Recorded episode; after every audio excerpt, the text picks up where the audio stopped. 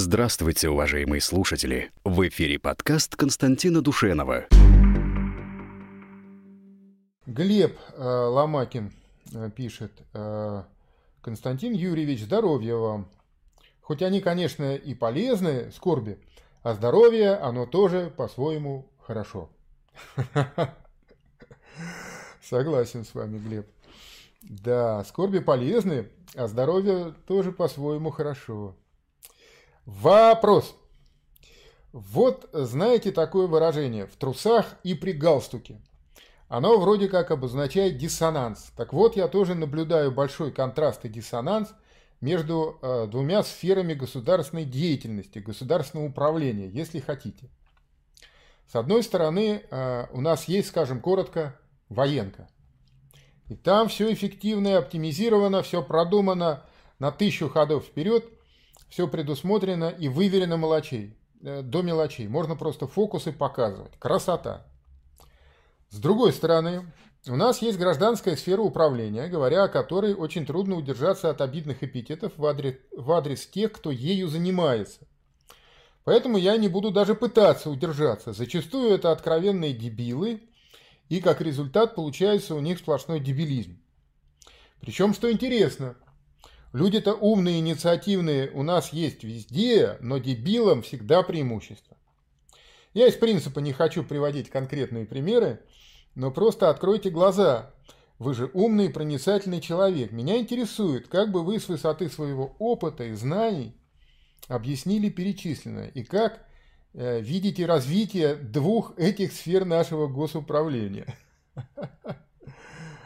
Насколько опасна для России власть бесчеловечных и бесчувственных истуканах, а, глядя на которых люди ведь делают выводы.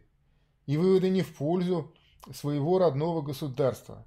А ведь именно на них ему потом опираться. Спасибо Бог. Но вам, Глеб, спасибо за интересные вопросы развернутые. Но я вам хочу сказать, что вы его так развернули нетрадиционным, а, под нетрадиционным углом. Да, потому что обычно наоборот все говорят э, на гражданке, ну, на гражданке еще, да, редко, но можно встретить умного начальника. А вот в армии там, там сплошные дебилы, там сплошные солдафоны. Да. А, а вообще, э, я вам так скажу, э, хороших начальников не бывает. Меня в этом убедила жизнь. А, а я в своей жизни послужил, и на гражданке потом побывал, а, поработал. Так вот, на хороших начальников не бывает. Хорошие начальники всегда они у других.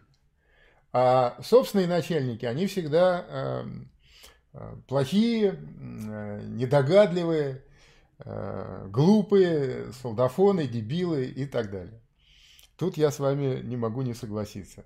Но с иронией с некоторой, конечно – а с высоты своего опыта я вижу ситуацию следующим образом. У нас сейчас, а, что на гражданке, что а, в вооруженных силах, есть две категории руководителей. Одни, которых вы справедливо назвали дебилами, и такие есть и в вооруженных силах. А другие, которых меньшинство, они эффективные управленцы, эффективные манагеры, как сейчас принято говорить. Но а, дело в том, что вот эти эффективные, так а, звезды сошлись, что а, в армии эти эффективные сейчас занимают а, ключевые позиции. Ну, для примера я вам назову а, начальника генерального штаба генерала армии Валерия Герасимова. Ну, про звезды я сказал, конечно, образно. А, Все в руце Божьей. Поэтому промысел Божий, а, он а, лучший кадровик. Господь Бог расставляет всех на свои места. И вот Господь Бог так распорядился нашим нынешним кадровым потенциалом, что и на гражданке, и в вооруженных силах есть две неравные группы умное меньшинство и глупое большинство. И в этом отношении э, военка ничем от гражданки не отличается.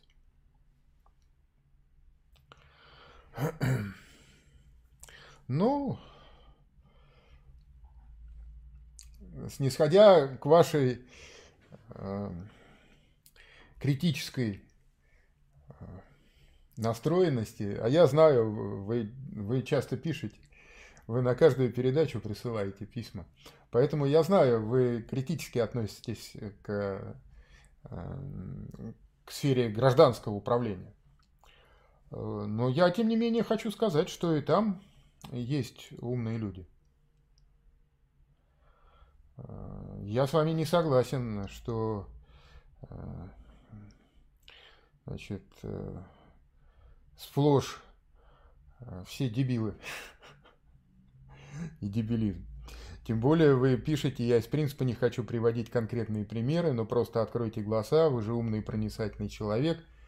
А, вот я, как умный и проницательный человек, глаза открыл а, и вам говорю, а, докладываю вам свое мнение, Глеб. Не знаю, нравится оно вам или нет, но оно вот такое, какое есть. Александр Орлов-Морозов пишет. Константин Юрьевич, вы же понимаете, к чему приведет подчеркивание первенства русских. Зачем противопоставлять людей по национальному признаку? Достаточно, что все россияне. Не должно быть избранных. Вот, э, Александр, вы, судя по, по вашей двойной фамилии, из э, э, древнего русского рода. И странно вот от представителя древнего и славного русского рода слышать такие рассуждения. Потому что двойные фамилии Лебедев Кумач, да, Соловьев Седой, Орлов Морозов, они появлялись э, как, э,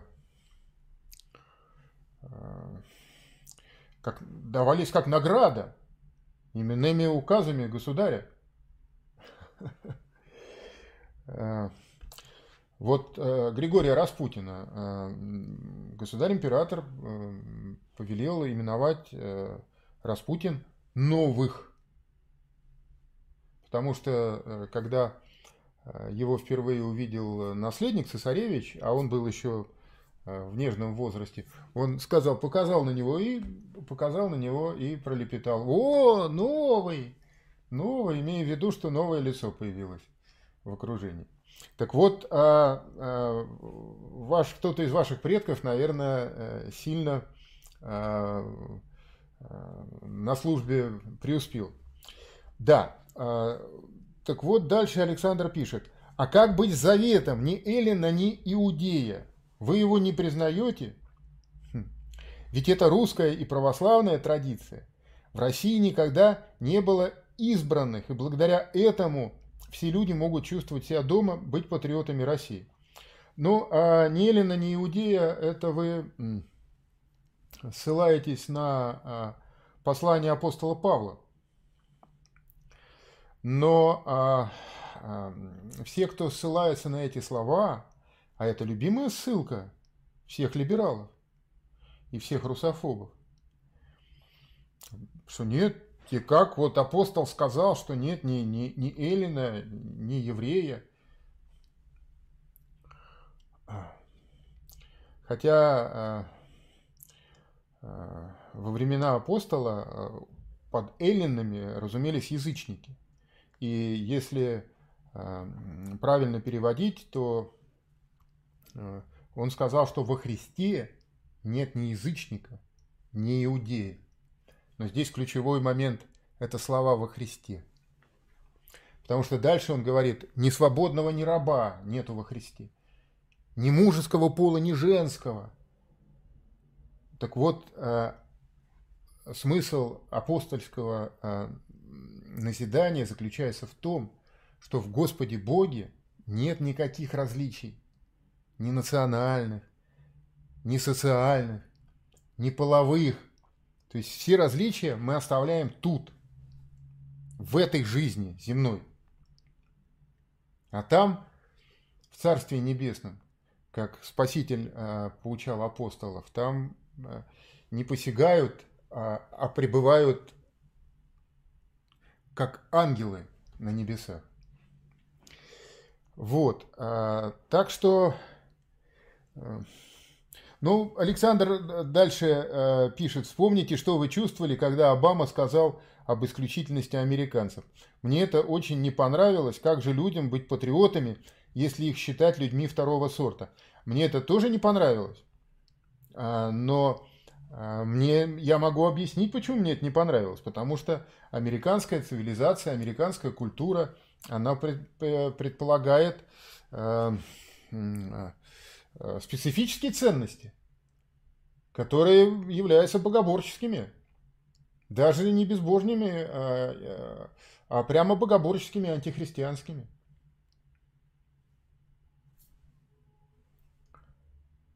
Потому что тот же Обама сказал, что э, главная миссия Америки – это защита ЛГБТ в мире –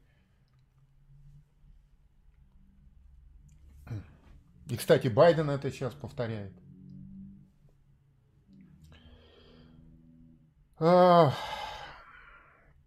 Обама же отменил а, запрет на службу а, гомосексуалистов в вооруженных силах. И сейчас там всякой твари по паре служат. Трансгендеры, насыпалось туда всех, всяких извращенцев. А тот же апостол Павел он же писал, «А, не обманывайтесь, ни, ни молоки, ни мужеложники, а, Царствие Божие не наследует. Так вот, а, мне не понравились слова Обамы, потому что Обама является представитель, представителем чуждой мне глубоко и враждебной богоборческой культуры и цивилизации.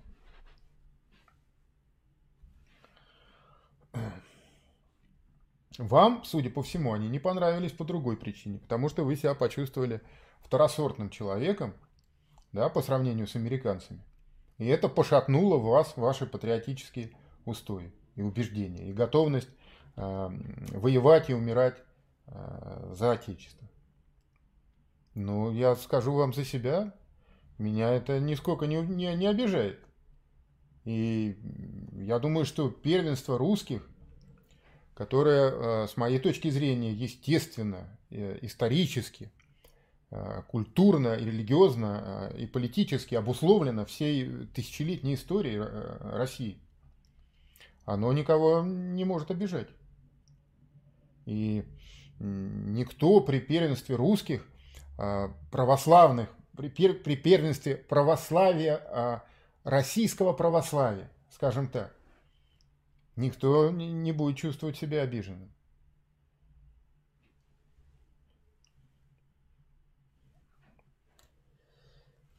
Ни буддист, ни мусульманин. Вот у нас есть э, православный буддист, который нам э, э, регулярно задает вопросы в прямом эфире. Может, сегодня тоже мы его встретим. Для него это не должно быть обидно. Да. А, а про мусульманина э, я скажу, что хан Нахичеванский, единственный, который а, отказался участвовать э, в заговоре, он был командиром корпуса гвардейской кавалерии. И он отказался участвовать в заговоре против государя-императора Николая II. Потому что генерал-адъютант Алексеев, который руководил заговором, и был главой масонской ложи военной, которая э, э, и стала штабом э, государственного переворота. Он же, этим всем, он же это всем предлагал, всем, всем командующим фронтами. Все согласились. Даже Брусилов прислал э, царю телеграмму, э, э, что верноподданнически умоляю, Отрекитесь, государь.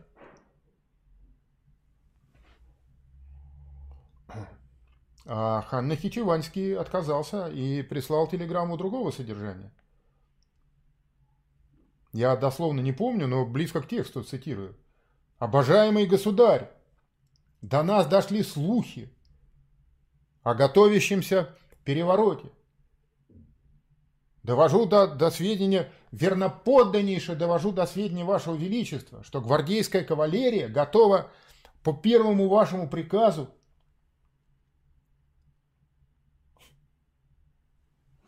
Короче, прикажи, государь, мы всех капусту порубим. Так вот этот хан Нахичеванский, несмотря на то, что он был мусульманином,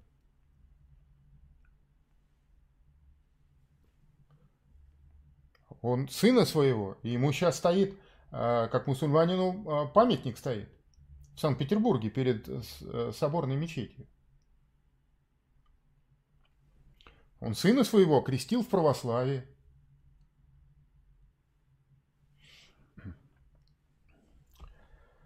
Об этом мало кто знает. Но тем не менее. Вот Сергей Кузин пишет. Здравствуйте, Константин Юрьевич. Меня воодушевляет ваша работа. Большое спасибо вам за службу. Сергей, вам спасибо тоже за добрые слова. У меня вопрос, не связанный с вашими темами напрямую. Вы эту тему как-то обходите. Вам нужны истинные православные, православные, но таких почти не осталось, к сожалению. Мы в миру имеем прослойку, которую можно потерять.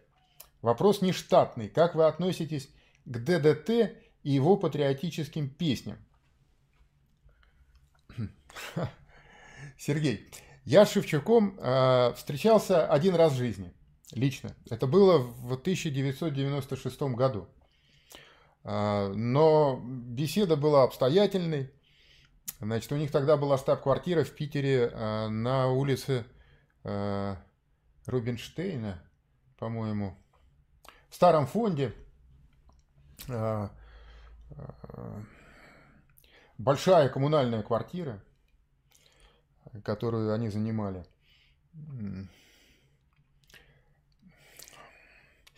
А, и там Шевчук, мы ему предлагали сделать концерт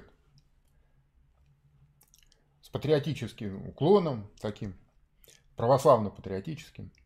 Тем более, что это происходило незадолго после кончины митрополита Санкт-Петербургского и Ладожского Иоанна, у которого я был пресс-секретарем.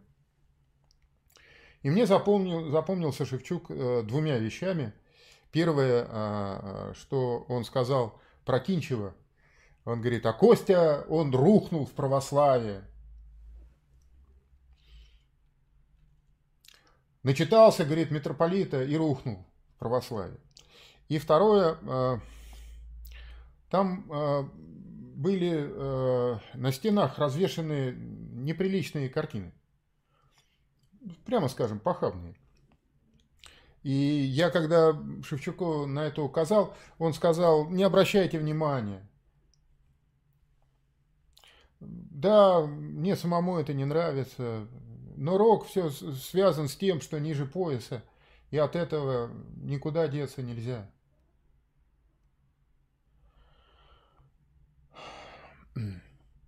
Я, говорит, сам жалею сильно, что э, у нас э, есть вот эта часть нашей зрительской аудитории. Но, с другой стороны, э, патриотическое его э, творчество э, Правда, оно э, представлено сегодня несколькими песнями. В первую очередь это знаменитая «Осень», э, потом э, это песня о родине. Ну, в песне есть такие слова, а, а нам кричат «Уродина», ну и пусть кричат. А она нам нравится, пусть хоть и не красавица. Но все это обильно э, сдобрено такой вот приблотненной романтикой. В той же песне про родину есть в припеве такие слова «Эй, начальничек!» Да. Ну вот, в последнее время его не показывают по телевизору. Я знаю, что он поругался с Путиным, а, будучи приглашенным на а, посиделки с Путиным. Он взял слово и стал говорить, а Путин его вежливо перебил. Простите, вы представьтесь, а вы кто? Я вас не знаю. Шевчука это, наверное, обидело. Как же так? Он такой известный, а Путин его не знает. Да. Ну и, в общем, конфликт этот э, перерос границы э, э, личного, выплеснулся в общественную плоскость. И сейчас э, федеральные телеканалы не показывают ни Шевчука, ни ДДТ, ни, ни его концерт. Да. Так. Алексей Нестеренко спрашивает, как узнать, что говорят про русских в мечетях, гуглил и ничего не нашел.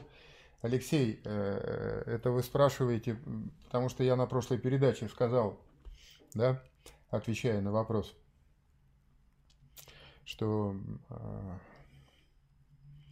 что мусульмане говорят, э, это женщина задавала вопрос, э, кубанская казачка, тоже вопрос был по национальностям, э, и она э, говорила, что ее лучший друг адык, а лучшая подруга армянка, и как значит, это все совместить с русским национализмом. И я тогда ей сказал, а вас не смущает, что когда вы идете в Пасху, Ваш друг идет в мечеть. Угу. А ваша подруга лучше идет в храм к монофизитам. И когда э, вы поете «Христос воскресе из мертвых», они там э, поют э, свое. И тогда я посоветовал посмотреть интернет, чтобы узнать, что в мечетях и в монофизитских храмах говорят э, о русских и о православных. Но монофизиты, значит, они прямо проклинают нас. Это я могу сказать. Любого армянина спросите. Да. А, значит, они считают нас еретиками. Они почему монофизиты? И еще называют Дохлокедонская церковь армянская. Потому что в Халкидоне был э, четвертый собор. И э, на собор этот из Армении не успели приехать э, епископы, поэтому они не признали его, его результаты. Значит, ну а как к нам относятся мусульмане, это не нужно даже в интернет ходить. Достаточно вспомнить Чеченскую войну и взрывы, посмотреть на ютубе ролики, где они режут головы нашим ребятам, срочникам, 18-летним мальчишкам.